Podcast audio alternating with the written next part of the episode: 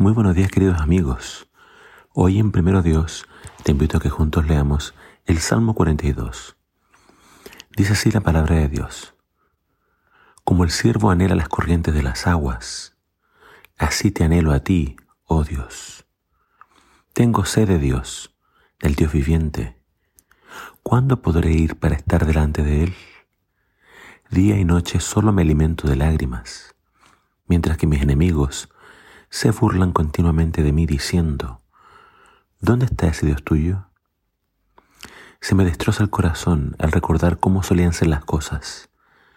Yo caminaba entre la multitud de adoradores, encabezaba una gran procesión hacia la casa de Dios, cantando de alegría y dando gracias en medio del sonido de una gran celebración. ¿Por qué estoy desanimado? ¿Por qué está tan triste mi corazón? Pondré mi esperanza en Dios. Nuevamente lo alabaré, mi Salvador y mi Dios. Ahora estoy profundamente desalentado, pero me acordaré de ti, aún desde el lejano monte Germón, donde nace el Jordán, desde la tierra del monte Misar.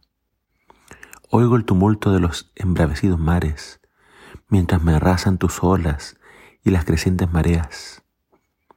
Pero cada día el Señor derrama su amor inagotable sobre mí. Y todas las noches entono sus cánticos y oro a Dios, quien me da vida. Oh Dios, roca mía, clamo, ¿por qué me has olvidado? ¿Por qué tengo que andar angustiado, oprimido por mis enemigos? Sus insultos me parten los huesos. Se burlan diciendo, ¿Dónde está ese Dios tuyo? ¿Por qué estoy desanimado?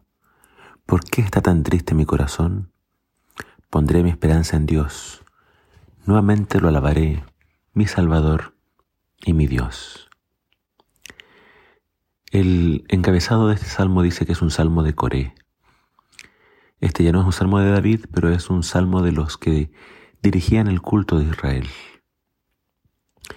Y es un salmo nuevamente lleno de muchas emociones.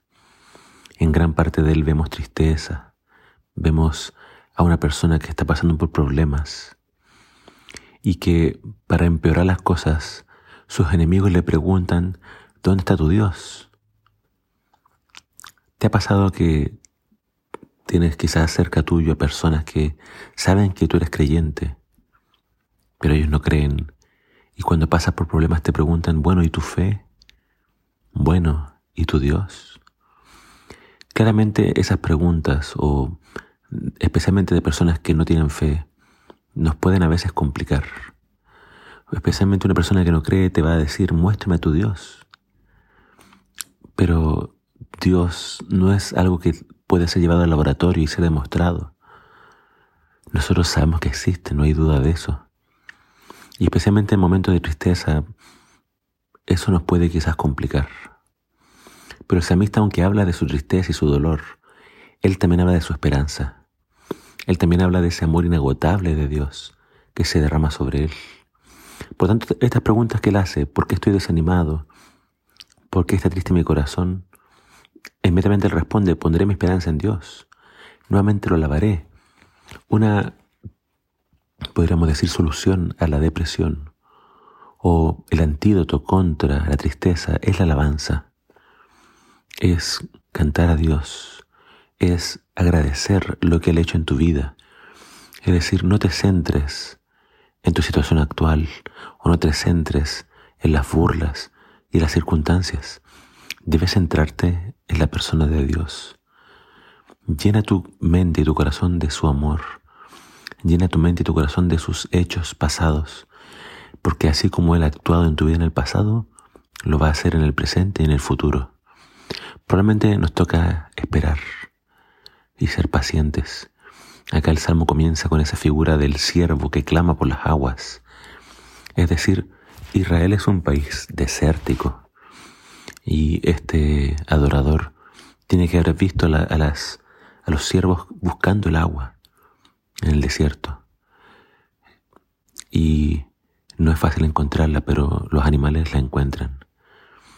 Y a veces en nuestra vida, cuando nos sentimos solos o desanimados, sí, clamamos, pero finalmente encontramos el agua, que es Dios.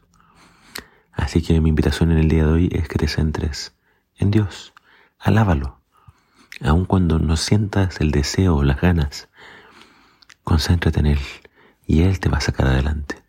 Él va a quitar tu tristeza. Que el Señor te bendiga.